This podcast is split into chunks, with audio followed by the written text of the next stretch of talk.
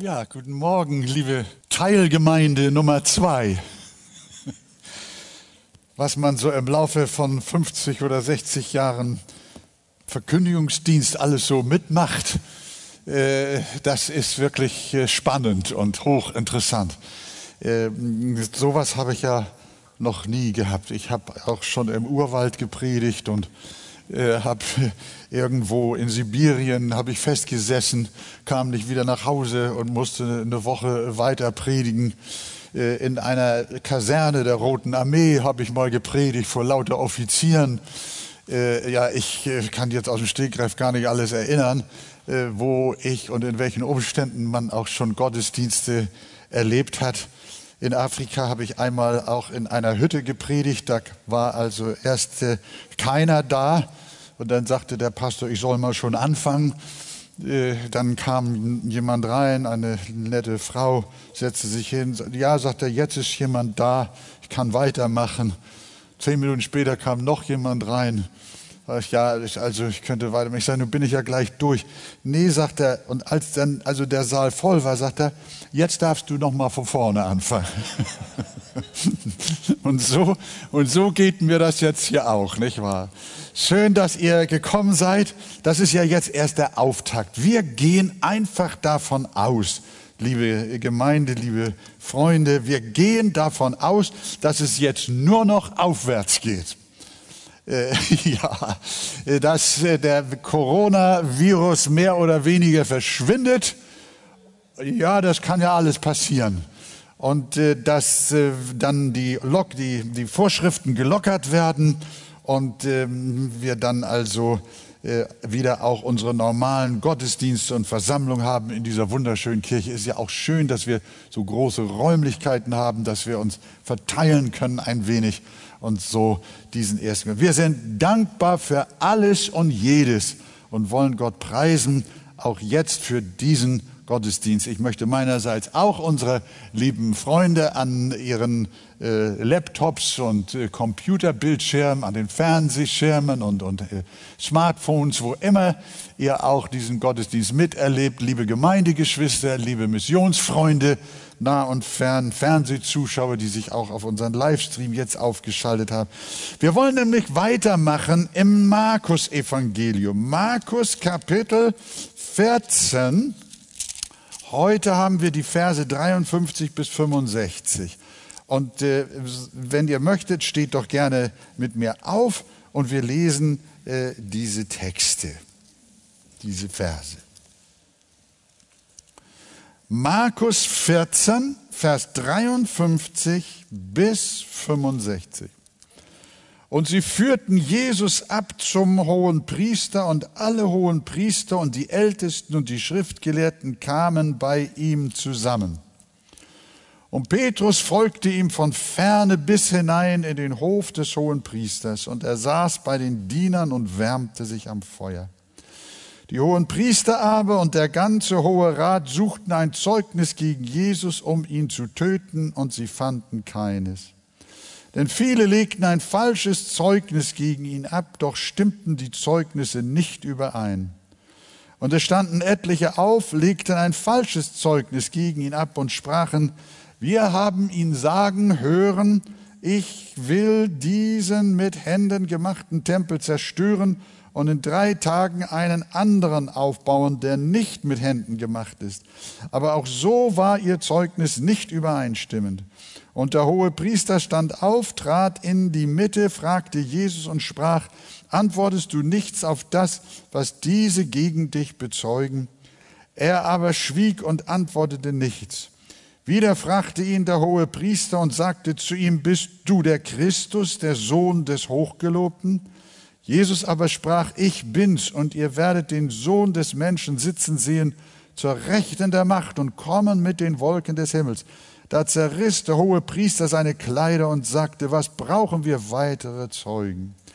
Ihr habt die Lästerung gehört, was meint ihr? Und sie urteilten alle, dass er des Todes schuldig sei.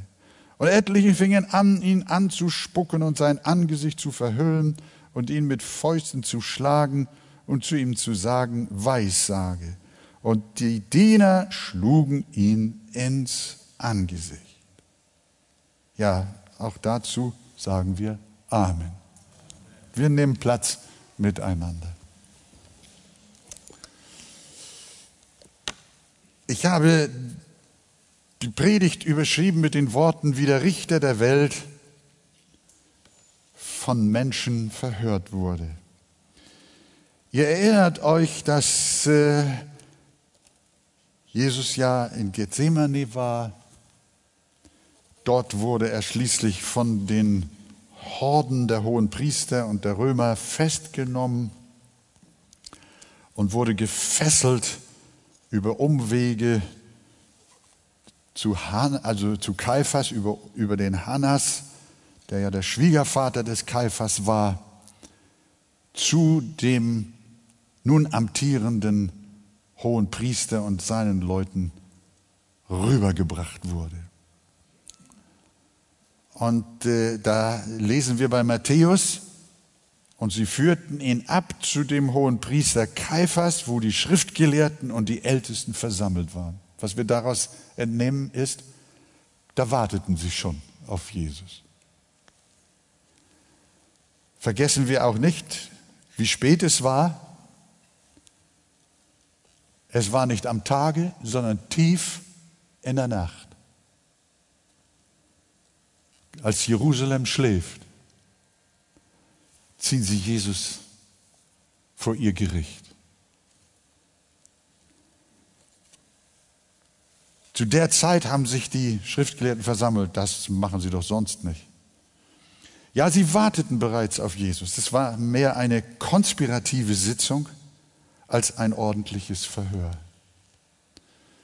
Nach den Vorschriften auch der Juden hätte das nur am Tage stattfinden dürfen und nur auf dem öffentlichen Tempelgelände.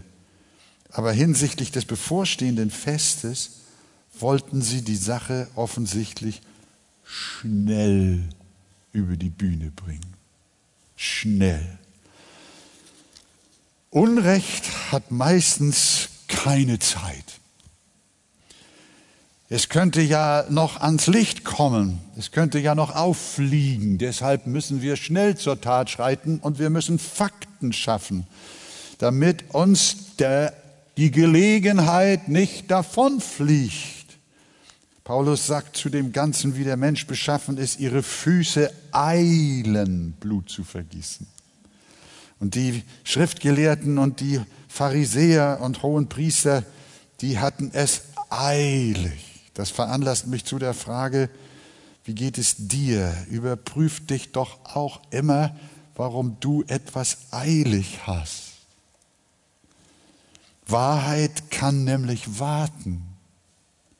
Sie befürchtet nicht, morgen nicht mehr wahr zu sein, denn was gestern wahr gewesen ist, ist auch heute und morgen wahr. Wenn gestern eins und eins zwei sind, ist das heute auch eins und eins zwei. Und morgen ist eins und eins auch zwei. Und in tausend Jahren auch noch. Wir brauchen uns nicht beeilen. Wenn dir jemand etwas unterschreiben soll, warum lässt du ihm keine Zeit? Wenn der Vertrag sauber ist, dann genügt doch auch morgen. Leg ihn doch zur Prüfung vor. Wenn ihre Anklage hieb- und stichfest und rechtskonform gewesen wäre, dann hätten die hohen Herren doch bis nach dem Fest warten können und die Rechtssache gegen Jesus am lichten Tag und in aller Ruhe auch vor den Augen der Öffentlichkeit verhandeln können. Aber das Unrecht trieb sie und darum musste es im Dunkeln geschehen und darum musste es schnell geschehen. Gib immer Acht, wenn du mit anderen hastig verfahren möchtest. Es könnte dich möglicherweise auch Unrecht treiben. Stell dein Vorhaben doch gerne ins Licht. Lass es auch von anderen überprüfen. Äh, scheue dich nicht, offen zu sein. Lass gern deine Wahrhaftigkeit prüfen, denn du hast ja gar nichts zu verheimlichen. Aber diese Freunde hier, die haben dunkle Machenschaften im Sinn gehabt. Ihr Urteil stand schon fest, ehe der Prozess begann. Darum haben wir bei Markus gelesen, die obersten Priester aber und der ganze Hohe Rat suchten ein Zeugnis gegen Jesus, um ihn zu töten. Und sie fanden keines. Denn viele legten ein falsches Zeugnis gegen ihn ab, doch die Zeugnisse stimmten nicht überein. Muss man sich mal vorstellen, da wird jemand festgenommen und äh, man weiß noch gar nicht, äh, weshalb man das eigentlich getan hat. Aber den Schriftgelehrten und den Pharisäern da und dem oberen religiösen Führern machte das nichts aus. Ihr Programm stand schon fest. Jesus muss sterben. Das Einzige, was wir müssen, ist, wir müssen noch ein paar Zeugen finden, die noch einen, noch einen Grund äh, liefern. Äh, also suchte man Zeugen mitten in der Nacht. Matthäus schreibt äh, in seinem Bericht, und obgleich viele falsche Zeugen herzukamen, über dieses Wort bin ich gestolpert. Müsst ihr euch vorstellen, das muss äh, nach Mitternacht gewesen sein. Und dann heißt es, obgleich viele falsche Zeugen herzukamen. Wo kamen die denn her, die vielen falschen Zeugen? Die hat man wahrscheinlich in ganz Jerusalem versucht aufzutreiben. Und hat die Leute gefragt, du hör mal, bist du nicht auch mit Jesus gewesen? Hast du nicht auch irgendwas Schlechtes oder Böses von Jesus zu Hast du nicht schlechte Erfahrungen gemacht? Komm her, ich gebe dir ein bisschen Geld. Äh, und da beim hohen Priester, äh, da, haben, da sind sie alle versammelt. Und wenn du ein schönes Zeugnis sagst, dann kriegst du eine schöne Summe. Vielleicht nicht 30 Silberlinge wie bei Judas, das war ein Einzelpreis. Aber man hat diese Zeugen offensichtlich bezahlt. Und dann war es ja klar, dass die sich verheddert haben. Dann haben die natürlich ihre Geschichten erzählt und äh, haben sich in Widersprüche verwickelt. Es passte nicht. Sie fanden kein einziges Zeugnis gegen ihn. Und das ist ja auch klar, dass das schwer ist. Was meint ihr? Wie viele wie viel Menschen könnte man auf der ganzen Welt auftreiben? Im Augenblick sind wir, sind wir sieben Milliarden so auf unserem Erdboden. Du kannst alle sieben Milliarden fragen, ob sie etwas Negatives oder ob sie etwas Böses Jesus nachsagen könnten. Das können sie nicht. Es gibt keinen einzigen Zeugen auf der ganzen Welt und zu keinem Jahrhundert, wo irgendjemand rechtmäßig aufstehen könnte und der Wahrheit entsprechend sagen könnte, das Böse hat Jesus getan und das scheußliche Wort hat er gesagt und diesen bösen Gedanken hat er gehabt und den Plan hat er gehabt und er hat und er hat und er hat und er hat und er hat. Niemand kann das. Niemand kann das. Petrus hat später bekannt, er hat keine Sünde getan. Es ist auch kein Betrug in seinem Mund gefunden. Wer will aufstehen und gegen Jesus zeugen? Das ist unmöglich.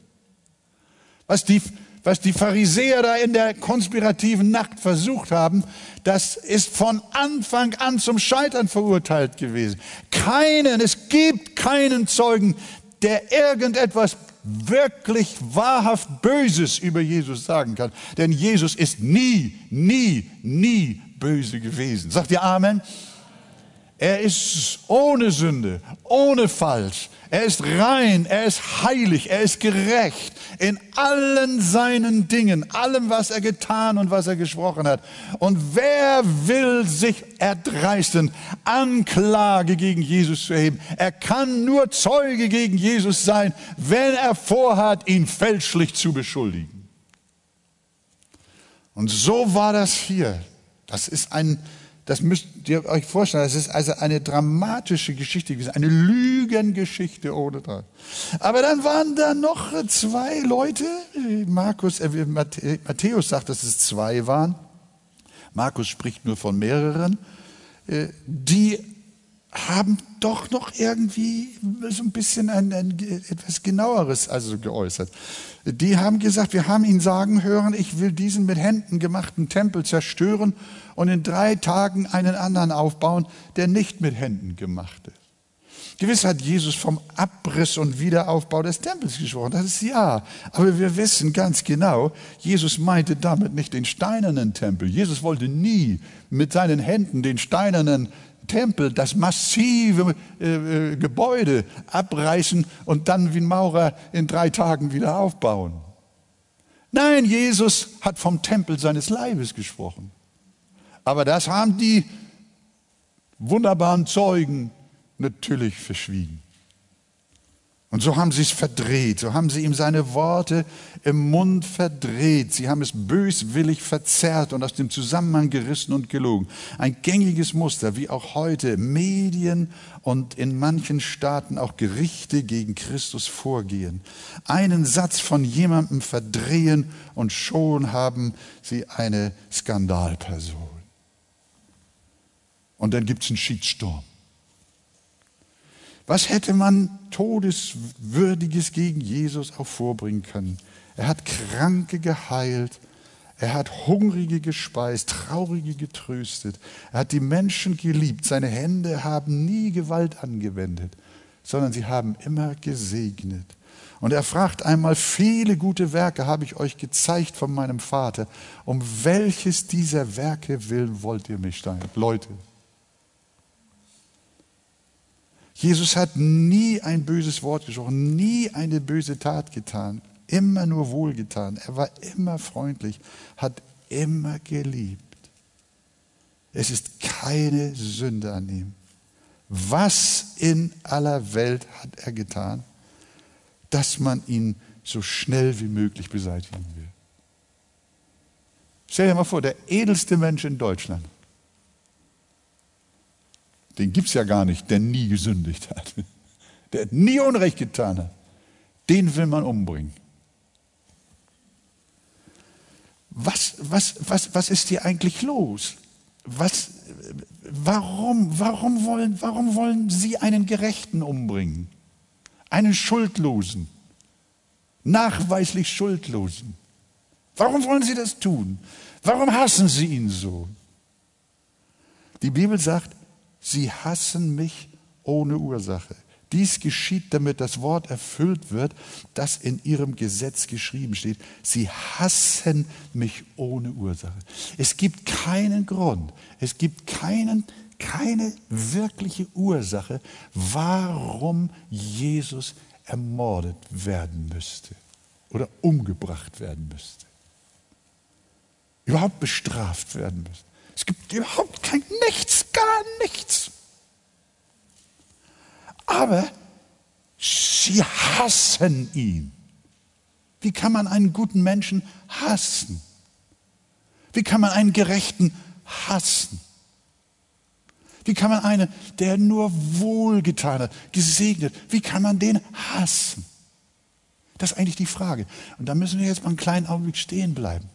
Weil das nämlich ganz, ganz wichtig ist, um überhaupt auch zu verstehen, äh, worum es geht, auch in unserer Gesellschaft, in unserer säkulare Gesellschaft im Verhältnis zu Jesus und zum christlichen Glauben. Sie hassen mich, obwohl ich nichts Böses, sondern nur Gutes getan habe. Und dieser Hass der Menschen gegen Christus und seinen Vater im Himmel, und jetzt kommt es, liegt in der Natur eines jeden Menschen. Verstehen wir das? das müssen Sie Warum hasst die Welt Christus bis heute? Das liegt in der gefallenen Natur des Menschen, eines jeden Menschen. Paulus erklärt das so fundamental. Die Gesinnung des Fleisches, damit meint er, die Gesinnung des natürlichen Menschen ist Feindschaft gegen Gott. Jeder Mensch kommt mit einer angeborenen feindseligen Gesinnung auf die Welt. Mit jedem Neugeborenen auf dieser Erde hat Gott automatisch einen neuen Feind. Jedes Kind, das in Deutschland, in der ganzen Welt irgendwo jetzt geboren wird, ist ein neuer Feind Gottes. Und diese Feindschaft, die schlummert in einem jeden Menschen und wird immer dann aggressiv, wenn dieser natürliche Mensch dessen Gesinnung Feindschaft gegen Gott hat, wenn der auf einmal eine Begegnung mit Gott hat. Wenn der auf einmal Christus begegnet, mit dem Glauben plötzlich etwas zu tun hat, dann, äh, dann, dann, dann kommt die Nervosität, dann kommt die Aggression. Du hast nichts Böses, Jesus hat nichts Böses getan. Nein, das ist, Jesus sagt, mich aber hasst die Welt, denn ich bezeuge ihr, dass ihre Werke böse sind. Hören wir? Jesus spricht es aus oder spricht es noch nicht mal aus. Allein seine Erscheinung bezeugt den Menschen, dass sie böse sind. Und darum hassen sie ihn.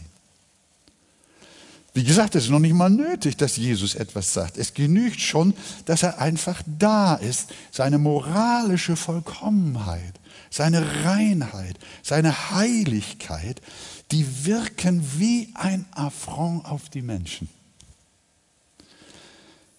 Wenn du einen lange gelegenen Stein unvermittelt hochhebst, siehst du, wie unendlich viel Getier sich fluchtartig in Bewegung ist. Hast du das schon mal getan? Ein Stein, so einen großen Steinbrock irgendwie hochgehoben. Auf einmal siehst du, huh, was ist da denn los? Das Getier ist in Bewegung und versucht so schnell wie möglich zu verschwinden. Das Licht hat die Würmer geschockt. Und sie scheuen das Licht. Sie lieben, bezogen auf die Menschen, sie lieben die Finsternis mehr als das Licht. Mir passiert das, ist schon das ein oder andere Mal passiert. Du kommst irgendwo in eine Gesellschaft und bist eigentlich anonym, man kennt mich nicht so genau. Und dann reden die Leute irgendwie so allerlei Blödsinn. Und dann sagt irgendeiner, du pass auf, da drüben, das ist ein Pastor. Puh, auf einmal sind sie still. Dann meiden sie mich sogar. Auf einmal redet keiner mehr mit mir. Wie kommt das? Ich, ich bin nicht dahin gekommen, um die Sünden der Leute auszuspionieren. Da hatte irgendjemand Geburtstag oder irgendwie eine Feier und da war ich auch eingeladen. Ich habe mich gefreut, dass ich da sein konnte und wollte niemandem was machen. Aber auf einmal merken die Leute, ich bin fein. Manchmal sagen sie, das ist der Fernsehpart. Einmal kam sogar jemand zu mir und sagte, der vorher gerade so ein bisschen blöde Witze gemacht hat. Dann sagte er, entschuldigen Sie, dass ich so geredet habe. Ich wusste ja nicht, dass Sie Pastor sind. Dass ich Pastor war, freikirchlicher Pastor, einer, der Christus bekannt, bekennt, das war für die Leute schon, äh, das hat schon eine Spannung erzeugt bei den Leuten. Da waren sie schon ganz. Aber ich bin nicht Jesus. Ich bin selbst ein Sünder. Wenn ich das schon als ein sündiger Christ so erlebe und als ein sündiger Pastor, was meint ihr, was für eine innere Distanz die Menschen zu Jesus haben? Wenn er unter sie ist und unter sie kommt. Die Leute, die rücken von ihm ab. Das ist hochinteressant zu beobachten. Die Heiligkeit und Reinheit Gottes, so wie sie sich in Jesus Christus offenbart, ist für die Menschen ein Trauma. Heiligkeit fordert Hass heraus. Je intensiver die Offenbarung der Heiligkeit, umso größer die menschliche Feindseligkeit. Kein Mensch, der je über die Erde gegangen ist, war freundlicher als Jesus. Keiner hat mehr geliebt als er und trotzdem hat seine Liebe die Menschen zum Zorn gereizt. Seine Liebe war so vollkommen rein, übernatürlich heilig. Aber wie verrückt, genau diese Liebe Jesu, diese Wahrhaftigkeit bringt die Menschen gegen ihn auf. Die Liebe Christi ist so erhaben, so, so, so heilig, dass der Mensch sie nicht ausstehen kann. Äh, der Theologe Sproul, der hat einen wunderbaren Satz geprägt und gesagt, die Heiligkeit Christi ist der Stachel im Fleisch des sündhaften Menschen. Verstehen wir? Die Begegnung mit der Heiligkeit Christi bringt uns in Wallung, bringt uns in eine Antistellung. Aber ist eigentlich nichts anderes. Sie bringt nur die in uns verborgen wohnende Grundfeindschaft gegen Gott zum Vorschein. Jesus muss nichts getan haben und er tut auch nichts Böses. Und so handelten die religiösen Führer in Israel stellvertretend für alle Menschen. Hätte Jesus woanders gelebt, wäre ihm das Gleiche widerfahren. Hätte Jesus heute in Deutschland gelebt und würde so liebevoll wandeln, würde Zeichen und Wunder tun, alles Gute den Menschen erweisen. Ich sage euch, Jesus wäre in Deutschland Feindbild Nummer eins. Und er ist es ja auch. Es war also der Hass des Fleisches gegen den Geist, wie Paulus einmal formuliert, der die Schriftgelehrten antrieb, so verbrecherisch zu handeln. Und man kann auch heute in die Welt hineinfragen, was haben euch die Christen getan, dass ihr ihren Glauben so hasst? Sie gehen ihrer Arbeit nach, sie zahlen Steuern, sie sind nicht gewalttätig, stattdessen beten sie für die Regierung, sie suchen der Stadt Bestes, sie sind unbescholtene Staatsbürger. Warum sind sie die Christen, die Gruppe, die in der Welt am meisten Verfolgung erleiden? Was haben die Christen dieser Welt getan? Was haben wir ihnen ihr getan, dass sie uns so hasst? Der Grund ist der, dass sich Gotteskinder, Christen zu Jesus bekennen, zu seiner Vorbildlichkeit und zu seinem sündlosen Leben, weil wir an die reinen und heiligen Werte der Bibel glauben. Ich sage es nochmal, weil wir an die reinen und heiligen Werte der Bibel glauben. Darum regen sich die Menschen über uns auf. Darum sind sie empört. Aber wenn sie durch Gottes Gnade anfangen, das Licht zu lieben, dann werden sie es nicht mehr hassen. Dann werden sie Christus lieben als ihren Heiland und Erlöser. Man fand also keinen Zeugen. Sie haben Jesus gehasst, sie wollten ihn beseitigen aufgrund ihrer tiefen inneren Feindschaft gegen Gott, weil er rein war und heilig. Fühlten sie sich von ihm bedroht. Und meine Bitte an uns und auch an unsere Freunde, denkt doch mal darüber nach. Hassen Sie auch Jesus? Wollen Sie nichts mit ihm zu tun haben? Sagen Sie ihm böse Dinge nach. Machen Sie schlechte Witze über ihn.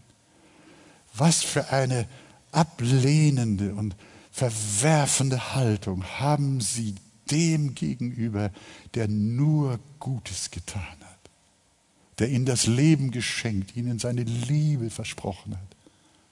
Warum sind wir so gegen Jesus eingestellt? Warum hassen wir ihn ohne Ursache. Das ist unser böses Herz. Unser böses Herz. Herr Jesus Christus, schenk mir ein reines Herz. Nimm das verdorbene Herz aus mir, damit ich das Licht und deine Wahrheit nicht mehr hasse und dich verfolge sondern damit ich dir nachfolge in Jesu Namen. Wir sehen, dass äh, da dann also äh, auch noch äh, zwei, äh, auf die, die, die lächerliche Anklage der beiden falschen Zeugen hin, äh, Jesus habe den steinernen Tempel abgerissen, den er in drei Tagen wieder aufbauen wollte. Da haben die Sanhe drin Leute Jesus angezischt, man kann es nicht anders sagen, und haben ihm gesagt, antwortest du nichts auf das, was diese gegen dich aussagen. Boah, da merkt man diesen Hass. Und äh, hat Jesus darauf geantwortet? Nein, gegen das, was man so gegen ihn vorbrachte, hat er gar nichts gesagt. Er schwieg und antwortete nichts.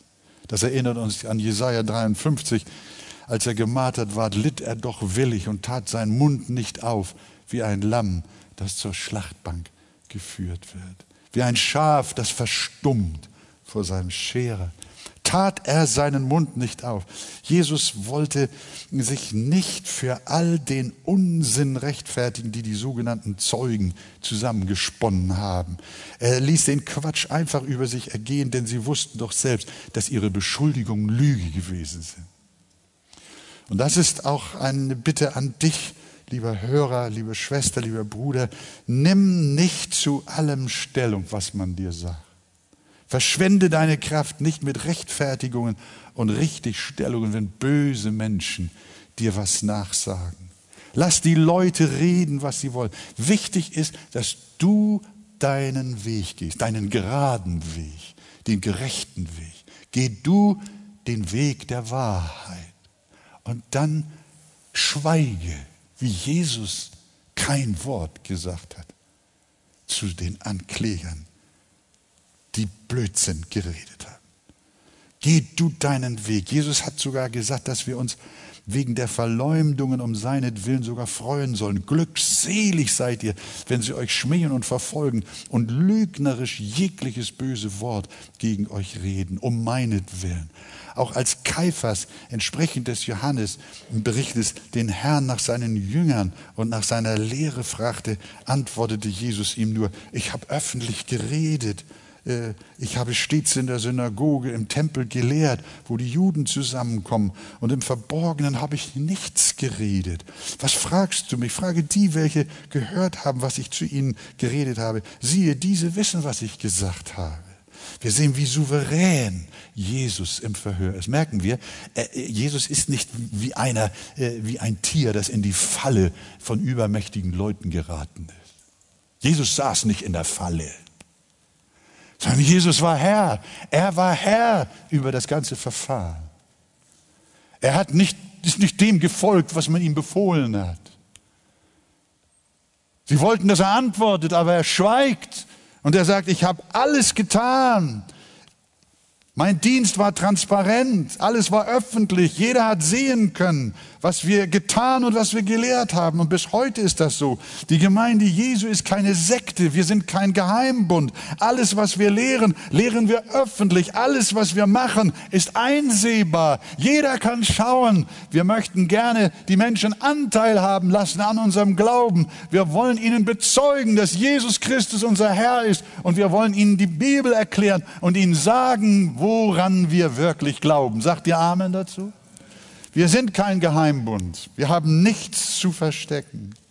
Aber jetzt, jetzt kommt der hohe Priester mit einer anderen Sache und fragt ihn unvermittelt, wenn du das mit dem Tempel dann, wenn wir das nicht hinkriegen, aber jetzt pass mal auf, bist du der Christus?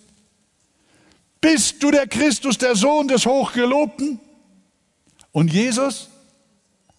Antwortet er jetzt oder schweigt er wieder? Jetzt antwortet er. Jetzt antwortet er. Prompt und bestimmt. Ich bin's. Und ihr werdet den Sohn des Menschen sitzen sehen zur Rechten der Macht und kommen mit den Wolken des Himmels. Als es um die Wahrheit ging, die eine große Wahrheit, wer denn der Christus ist, da schwieg der Heiland nicht. Was ich daraus lerne ist, wenn die Menschen mir allen möglichen Dreck anhängen, lass sie es tun, lass sie es machen. Wenn es nur meine Klamotten sind, die kann man wieder waschen. Und wenn es noch tiefer gehen sollte und mein Herz und mein Gemüt beleidigen will, lass fahren dahin, sie haben es keinen Gewinn. Wir wollen uns nicht aufregen über all das Böse, was man uns nachredet. Wir wollen schweigen und ehrlich und aufrichtig unseren geraden Weg weitergehen. Aber wenn es um die Frage geht, ob Christus Jesus, der Sohn Gottes, der Hochgelobte des Allerhöchsten ist, dann schweigen wir nicht. Dann sagen wir, ja, er ist es. Ist das so? Halleluja. Dann sagen wir ja. Wenn es um unser Bekenntnis zu unserem Herrn geht, halten wir nicht die Klappe, sondern dann reden wir, dann machen wir den Mund auf, egal ob sie uns schlagen, einmal rechts und einmal links. Die Hauptsache ist, wir stehen zu dem, der uns errettet und erlöst hat. Glauben wir, Jesus Christus ist der Sohn des Hochgelobten, des allerhöchsten Gottes in Ewigkeit. Amen. Wenn es um diese Frage geht, dann bekennen wir und wir widerstehen den Lügen, die man heute sagt, Jesus sei nur der biologische Sohn von Josef. Nein, er sei nur ein guter und von Gott erwählter Mensch gewesen. Nein, sondern wir bezeugen, er ist vom Heiligen Geist gezeugt und von der Jungfrau Maria geboren worden. Er ist vom Himmel aus seiner Vorexistenz ins Fleisch gekommen und nahm als Gott die Gestalt eines Menschen an. Mit diesem Bekenntnis steht und fällt die gesamte christliche Kirche. Gelobt sei der Name des Herrn, dass hier Klarheit in der Bibel ist. Denn viele Verführer, schreibt Johannes in seinem zweiten Brief, sind in die Welt hineingekommen, die nicht bekennen, dass Jesus Christus ins Fleisch gekommen ist. Das ist der Verführer und Antichrist. Es gibt heute viele Verführer, die nicht bekennen, dass Jesus der Sohn Gottes vom Himmel gekommen ist und durch eine übernatürliche Zeugung ins Fleisch geboren wurde. Bei dem Apostel Johannes das so wichtig ist, hat er das noch an zwei anderen Stellen wiederholt. Ich zitiere nur aus seinem ersten Brief, Kapitel 4, Vers 3. Und jeder Geist, der nicht bekennt, dass Jesus Christus im Fleisch gekommen ist, der ist nicht aus Gott. Und das ist der Geist des Antichristen, von dem ihr gehört habt, dass er kommt. Und jetzt ist er schon in dieser Welt. Also das müssen wir jetzt auch, auch mal erfassen, was die Bibel hier sagt. Sie ist ja ganz scharf, ganz kristallklar, würde ich mal so sagen. Ja, scharf ist sie auch. Sie grenzt ganz klar ab. Sie sagt definitiv, wer nicht glaubt, dass Jesus Christus aus seiner Vorexistenz beim Vater als Gott ins Fleisch gekommen ist, der stammt von dem Antichristen. Das ist der Geist des Antichristen. Und da spielt es keine Rolle, wer, wer, wer das sagt. Sondern die Schrift sagt, das ist ein Verführer. Und an dieser Stelle scheiden sich die Geister. Und die, die, die, christlichen Kirchen in unserem Land und teilweise auch in der weiten Welt, die haben das alles eingeschmolzen. Sie verkaufen uns, dass Jesus ein guter Mensch ist, dass er mildtätig ist, dass er mit den Armen ist, dass er Mitgefühl und Mitleid hat mit, mit den Schwachen und den Elenden, dass er sozial eingestellt ist. Sie verkaufen uns einen sozialen Jesus, einen pazifistischen Jesus äh, und, und was es noch so alles für Jesus gibt. Aber sie verheimlichen uns, dass Jesus der Sohn Gottes ist. Bist du der Christus? fragt dieser gottlose Mann. Und Jesus sagt, oh, ich will mich nicht, ich dachte nicht, ich, oh, ich will mich nicht überheben und ich will demütig bleiben. Lassen wir das mal. Nein! Jesus, der eben geschwiegen hat, macht seinen Mund auf und sagt, ich bin es. Das muss ja wie ein Blitz durch die dunkle Nacht gegangen sein. Er war es. Und dann lesen wir, da zerriss der hohe Priester seine Kleider und sagte, was brauchen wir weitere Zeugen? Das Zerreißen seiner Kleider sollte ein Ausdruck von äh, Kummer sein.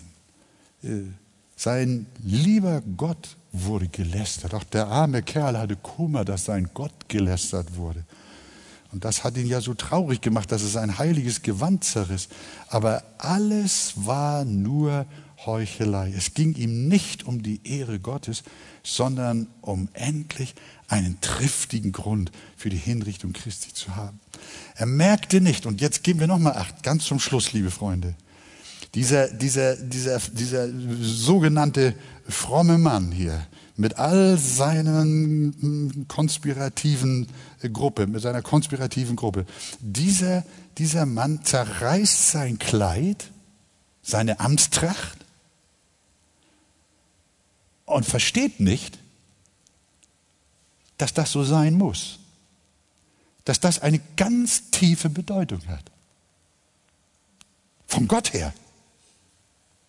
Er denkt, oh, ich bin bekümmert, dass da einer ist, der meinen Gott lästert. Oh. Und er zerreißt seine Kleider, dieser Heuchler. Aber Gott hat ihn seine Kleider zerreißen lassen. Denn was bedeutet das aus der biblischen Sicht, aus der heilsgeschichtlichen Sicht? Es bedeutet, dass der Mann mit dem Zerreißen seines, seiner Amtskleidung nicht nur seinen eigenen priesterlichen Dienst besiegelt hat, sondern damit den gesamten Priesterdienst in Israel. Er zerriss bildlich das gesamte religiöse, priesterliche System. Und mit dem Tode Christi am Kreuz und seiner herrlichen Auferstehung wurde ein neues Priestertum begründet. Der zerreißt sein Priesterkleid und weiß nicht, dass er das Ende dieser ganzen Priesterschaft einleitet. Und dass der, der vor ihm steht, den er der Gotteslästerung bezichtigt, dass das der hohe Priester in Wirklichkeit ist. Unser hoher Priester heißt nicht mehr Kaiphas. Wie heißt unser hoher Priester? Jesus Christus. So klug sind die Narren und deshalb ließ Gott ihn sein eigenes Priestergewand zerreißen. Hebräer schreibt, wie wunderbar, dass wir einen so großen hohen Priester haben, der die Himmel durchschritten hat, Jesus der Sohn Gottes. So lasst uns festhalten an diesem Bekenntnis. Kaiphas, zerreiße gern deine Amtstracht, denn du bist nicht unser hoher Priester. Unser hoher Priester ist der, den du gerade umbringen willst, den du gerade beseitigen willst. Wir brauchen den, den du umbringen willst. Denn ein solcher hoher Priester tat uns Not, der heilig, schreibt Hebräer, unschuldig, unbefleckt, von den Sündern abgesondert und höher ist als der Himmel. Ich kann einfach ein bisschen zynisch nur sagen, danke Kaiphas, dass du mitgeholfen hast, dass wir jetzt einen richtigen, wahren hohen Priester haben. Ich sag's einfach mal so. Den hohen Priester, der für immer selig machen kann, die durch ihn zu Gott kommen, denn er lebt für immer und betet für sie. Gelobt sei der Name des Herrn. Und wir wissen, dann ging es zu Pilatus, dann musste die Sache noch mit den Römern geklärt werden. Äh, aber dieses Verhör ist zu Ende. Und wer war der Sieger? Jesus Christus, unser ewiger hoher Priester. Und ich bete, Herr, dass du uns allen hilfst, dass dieser angeborene Hass, diese angeborene Abneigung, diese angeborene Widerwillen gegen Jesus aus unserem Herzen genommen wird. Hilf unseren Freunden, die das jetzt gesehen haben und gehört haben. Herr, wir wissen, sie können sich das nicht selber herausnehmen, sondern das kann nur durch ein Wunder geschehen, durch das Wunder der Wiedergeburt. Errette heute Menschen von ihrem eigenen bösen, widerwilligen Herzen dir gegenüber und lass uns das Licht lieben, lass uns Jesus lieben und den hohen Priester, den du uns für immer gegeben hast, der für uns eintritt und für uns betet. Gelobt sei dein Name. Amen.